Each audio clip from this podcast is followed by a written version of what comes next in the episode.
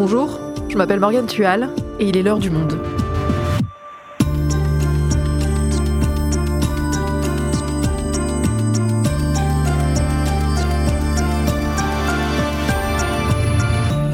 Aujourd'hui, il a survolé le ciel américain quelques jours seulement, mais son impact sur les relations entre la Chine et les États-Unis pourrait, lui, durer.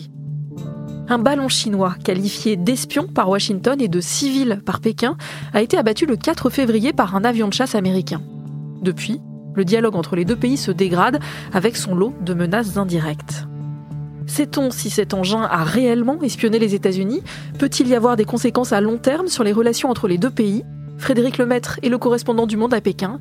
Il nous explique. Ballon espion, le dialogue américano-chinois en sursis, un épisode de Claire Lays, réalisation Florentin Baume.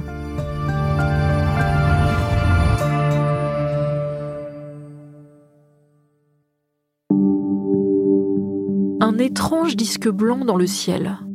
Nous sommes le 1er février dans l'État américain du Montana et Chase Doak, un habitant, croit d'abord apercevoir au premier coup d'œil une étoile. Sauf que nous sommes en plein jour. Le ciel est bleu, sans nuages, et s'attardant davantage, l'objet ressemble en fait à une énorme sphère flottant très haut au-dessus de lui. Peut-être un ovni? Chase Doak décide de l'immortaliser en vidéo. Uh, Salut tout le monde. Je suis assis devant chez moi, à Billings, dans le Montana. Et en ce moment même, le trafic aérien de notre aéroport est interrompu. Et il y a ce truc dans le ciel. Je n'ai aucune idée de ce que c'est. Il n'a pas bougé depuis 35 minutes. La réponse arrive le lendemain le Pentagone déclare qu'un ballon chinois destiné à la surveillance survole le territoire américain depuis quelques jours et notamment des sites sensibles. Entre-temps, les images de l'engin capturées par différents internautes se sont multipliées en ligne. Les Américains traquent ce qu'ils appellent désormais le ballon espion. Faut-il l'intercepter? Faut-il l'abattre? Dans un premier temps, le Pentagone refuse d'agir.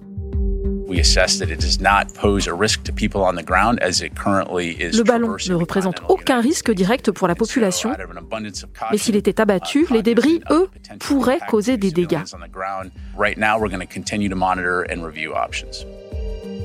Il est urgent d'attendre.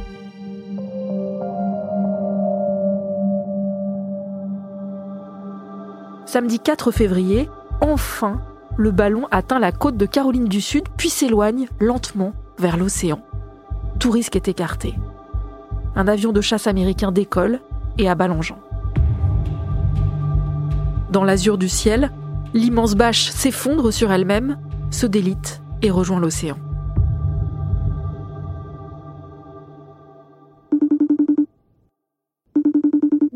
Bonjour Frédéric. Bonjour. Frédéric, ce fameux ballon, ou plutôt ce qu'il en reste, est en train d'être inspecté par les Américains. Washington dit avoir récupéré des premiers débris en mer. Est-ce qu'on en sait plus sur cet engin? Qu'est-ce que c'est exactement? Alors d'abord, on sait qu'il est grand, comme euh, trois bus à peu près, et capable de voler très haut puisqu'il était à environ 18 km du sol, bien au-dessus du trafic euh, aérien commercial quand il a été repéré puis abattu. Alors il y a un problème de vocabulaire, hein, puisque les Chinois parlent moins de ballons que d'engins civils, d'aéronefs, d'aérostats, et pour eux c'est en tout cas un engin qui enregistrait simplement des données météo. Bon, alors ce qu'on sait aussi, on a vu les photos, c'est pas simplement une simple montgolfière, il était équipé de nombreux composants électroniques qui pouvaient envoyer des informations en temps réel, ce qui plaide un peu pour le ballon espion, comme euh, le les Américains, c'est que la Chine n'avait pas prévenu les États-Unis de sa présence sur son territoire. Les Américains, eux, disaient totalement sûrs qu'il s'agissait d'un ballon destiné à surveiller des sites stratégiques, notamment dans le Montana, où il se trouve un silo de missiles nucléaires américains.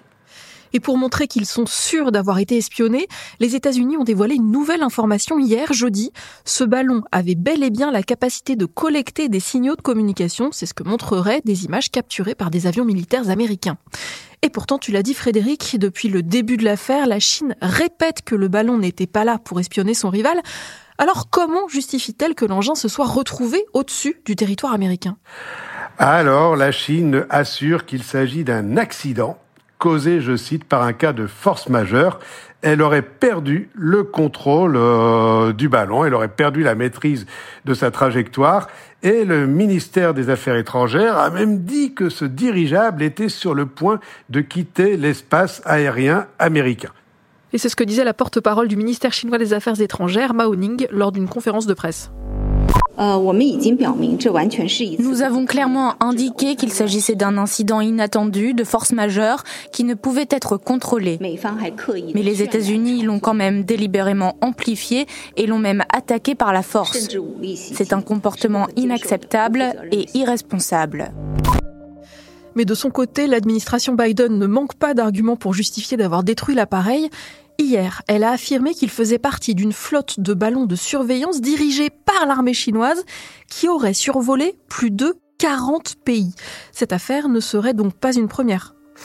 Non, ce n'est pas la première fois. Le Pentagone dit avoir déjà repéré des ballons similaires du temps de l'administration Trump et Taïwan a dit avoir déjà repéré à deux reprises des ballons dans son espace aérien en 2021 et 2022. Et enfin, on sait qu'il y a un autre ballon qui été repéré il y a quelques jours par les États-Unis en Amérique latine. D'ailleurs, la diplomatie chinoise a reconnu que ce ballon, là aussi civil et là aussi à des fins météo, euh, provenait bien de Chine.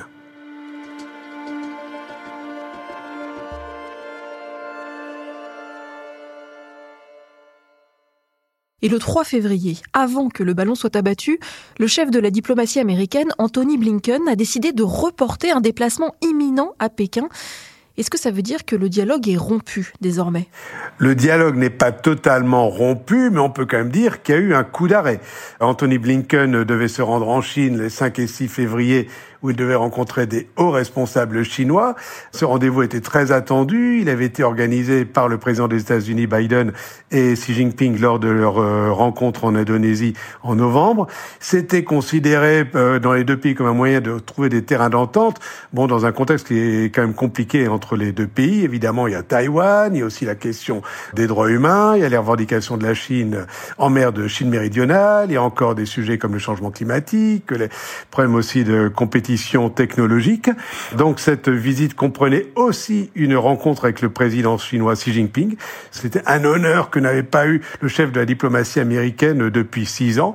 Donc là, il y a quand même euh, un coup d'arrêt de ces rencontres et on a même appris que euh, samedi, le ministre de la Défense américain a cherché à joindre Pékin au sujet euh, de ce ballon et de sa destruction par les États-Unis, mais que Pékin n'a pas daigné le prendre au téléphone. Et comment la Chine réagit à cette décision d'Anthony Blinken de ne pas venir? Alors, d'une part, elle a noyé le poisson en prétendant euh, qu'elle n'avait pas encore confirmé officiellement l'invitation euh, pour cette visite, ce qui est vrai, mais néanmoins, le porte-parole du ministère des Affaires étrangères avait déjà souhaité la bienvenue à Blinken, donc ça, euh, personne n'est vraiment dupe. Et plus globalement, la Chine se pose maintenant en victime de cette affaire de ballon et critique la réaction démesurée de son rival. Elle parle de overreaction, qui est exactement le vocabulaire employé par les États-Unis euh, après la visite de Nancy Pelosi à Taïwan au mois d'août, qui avait provoqué une très vive réaction de, de la Chine et notamment des grandes manœuvres militaires autour de Taïwan. On écoute à nouveau Mao Ning. Les États-Unis ont insisté pour recourir à la force au mépris des explications répétées de la Chine, ce qui constitue une réaction excessive évidente. La Chine s'y oppose fermement.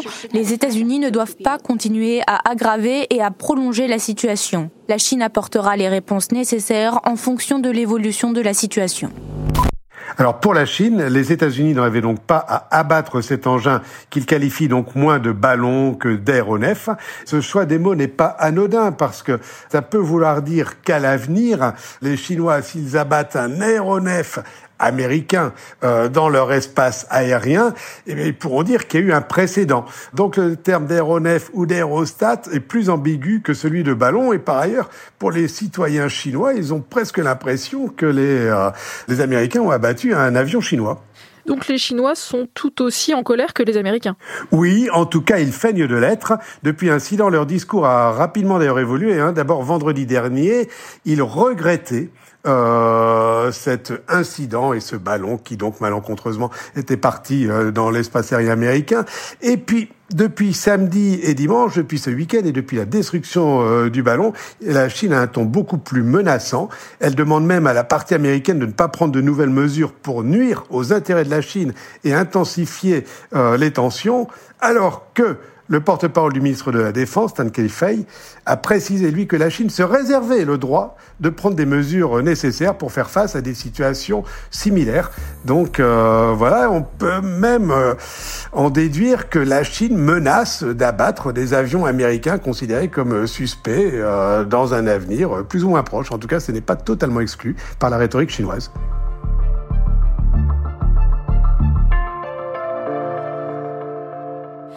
Et à l'intérieur des États-Unis, cette menace chinoise alimente aussi la bataille politique entre démocrates et républicains. C'est ce que nous explique le correspondant du Monde à Washington, Piotr Smolar, joint par téléphone. Dès qu'on a appris l'existence de ce ballon au-dessus du Montana aux États-Unis, les élus républicains sont immédiatement montés au créneau et se sont interrogés pourquoi est-ce que ce ballon se trouvait là, à proximité euh, d'un site euh, nucléaire euh, sensible? Ces mêmes élus républicains ont dénoncé la lenteur avec laquelle l'administration Biden a agi pour abattre ce ballon. Pour eux, c'était un signe de faiblesse de la part de Joe Biden face aux autorités chinoises. Mais l'affaire est évidemment plus compliquée que ça sur le plan politique. Pourquoi? Parce que l'administration Biden a aussi révélé que des ballons similaires avaient traversé déjà le ciel américain au cours des années précédentes, et notamment à plusieurs reprises sous l'administration Trump. Là encore, stupéfaction dans le camp républicain. Certains disent que ce n'est pas vrai, notamment Donald Trump, parce qu'il ne voudrait pas avoir ça aussi euh, en quelque sorte au bilan de sa présidence, d'avoir euh, laissé passer des ballons espions euh, chinois sans qu'il le sache. Tandis que d'autres élus, comme par exemple Marjorie Taylor Greene, qui est une des figures du mouvement trumpiste à la Chambre des représentants, elle a demandé des investigations sur le sujet. Est-ce que le Pentagone aurait par hasard caché l'existence de ce ballon espion chinois dans le ciel américain au président de l'époque, à Donald Trump? Donc il y a énormément de questions soulevées par cette affaire qui concernent à la fois la gestion de la crise que nous venons de vivre avec ce ballon espion, mais également les années précédentes. Il y a eu visiblement une faille dans les capacités de détection de l'armée américaine, c'est-à-dire que des objets volants avaient été identifiés, mais a posteriori seulement, on a pu établir le fait qu'il s'agissait sans doute de ballons espions chinois. Les élus républicains à la Chambre des représentants ont l'intention de faire voter une sorte de texte symbolique afin de dénoncer le comportement hostile des autorités chinoises. Ça ressemble avant tout à une sorte de théâtre politique. Par ailleurs, l'administration Biden veut euh, communiquer euh, derrière porte close à un certain nombre d'élus dans les deux chambres des informations classifiées sur la façon dont cette affaire a été gérée et aussi sur les précédents qui ont permis à ces ballons espions chinois de traverser le ciel américain, notamment en Texas et en Floride, sans être repérés immédiatement, en pouvant ensuite s'éloigner avec, qui sait, peut-être des renseignements euh, extrêmement sensibles. Et d'ailleurs, lors de son discours sur l'état de l'Union mardi soir, Joe Biden s'est montré ferme. Les États-Unis ne se laisseront pas intimider par la Chine. Ne vous y trompez pas. Comme nous l'avons clairement montré la semaine dernière, si la Chine menace notre souveraineté, nous agirons pour protéger notre pays. Et nous l'avons fait. Ça veut dire quoi ces propos? La réaction de l'administration Biden et des républicains montre qu'il est en fait, euh, en tout cas vu de Chine, une espèce d'hystérie euh, anti-chinoise, euh, voilà, une paranoïa, disent les Chinois, un sentiment anti-chinois qui ne date pas d'hier, mais que cet événement vient évidemment de, de réactiver.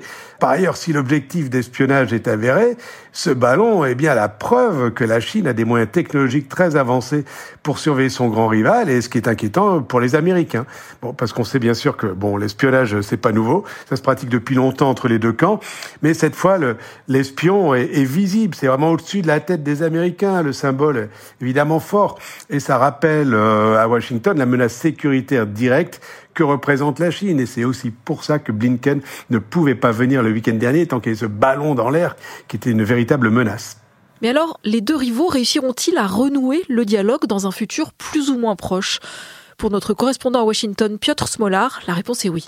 Moi, je suis convaincu que cette euh, affaire relève d'une fièvre politique et médiatique ponctuelle, mais en réalité, elle ne change pas du tout les paramètres de la relation bilatérale. Pourquoi? Parce qu'il existe en réalité un très fort consensus à Washington euh, sur la rivalité systémique qui va définir tout l'avenir des relations internationales pour les États-Unis avec euh, la Chine. Et ce, une rivalité systémique donc dans absolument tous les domaines, de celui de la recherche, de la technologie, dans le secteur militaire, dans l'économie, dans le commerce, dans tous les secteurs. Et que par conséquent, cette affaire rappelle juste que ces deux pays cherchent à en savoir le plus possible l'un sur l'autre, parfois par des moyens euh, qu'on peut considérer comme illégaux, mais que personne ne se fait euh, d'illusions euh, là-dessus. Ce que l'administration Biden cherche depuis l'origine, c'est essayer d'établir une sorte de feuille de route avec les Chinois, c'est-à-dire d'identifier quelques sujets sur lesquels on pourrait éventuellement trouver des compromis bilatéraux, par exemple sur le climat, et puis sur d'autres sujets qui sont des sujets de discorde, d'essayer au moins de se parler pour éviter que les choses ne s'enflamment et ne dégénèrent. Et donc, cette affaire-là ne change rien à ces paramètres fondamentaux dans la relation bilatérale. Cette affaire ne fait que retarder d'une certaine façon la visite d'Anthony Blinken, qui était très attendue. Il faut voir euh, cette affaire du ballon comme un contretemps, comme un arrêt dans ce dialogue bilatéral, mais certainement pas comme une interruption définitive ou comme une rupture.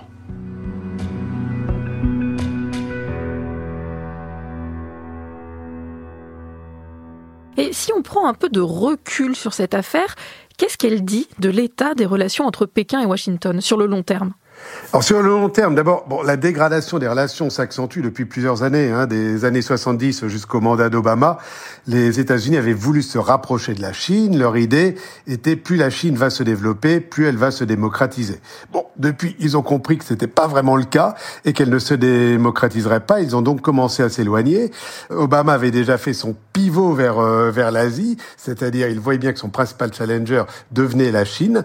Et par ailleurs, Trump a fait de l'anti-Chine euh, son mantra, euh, mais ça n'a pas marché, hein, puisqu'il a voulu euh, augmenter les droits de douane des produits chinois vers les États-Unis, et au contraire, les importations américaines en provenance de la Chine n'ont jamais été aussi importantes.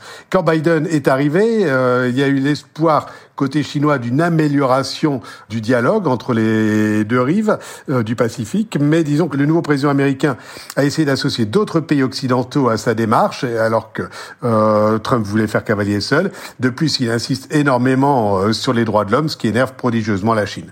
Bon, par ailleurs, il y a d'autres sujets de tension, on en a parlé. Il y a l'alliance Indo-Pacifique que les États-Unis veulent développer avec les partenaires dans la région. Il y a les sanctions contre l'ensemble de l'industrie chinoise des semi-conducteurs, les menaces contre euh, Huawei, les menaces aussi d'interdire TikTok aux États-Unis.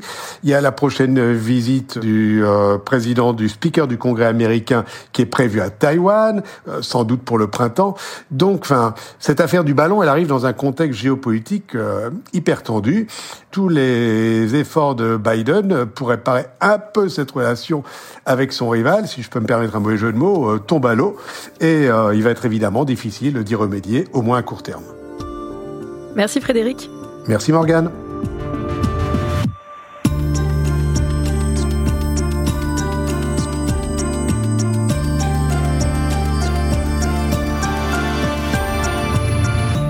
Et pour en savoir plus sur les retombées de l'affaire du ballon chinois, vous pouvez consulter la rubrique internationale de notre journal en vous abonnant au monde.fr. C'est la fin de l'heure du monde, le podcast quotidien d'actualité proposé par le journal Le Monde et Spotify. Pour ne rater aucun épisode, vous pouvez vous abonner gratuitement au podcast sur Spotify ou nous retrouver chaque jour sur le site et l'application lemonde.fr. Si vous avez des remarques, des suggestions ou des critiques, n'hésitez pas à nous envoyer un email à l'heure du monde. L'heure du monde est publiée tous les matins du lundi au vendredi. On se retrouve donc très vite. À bientôt.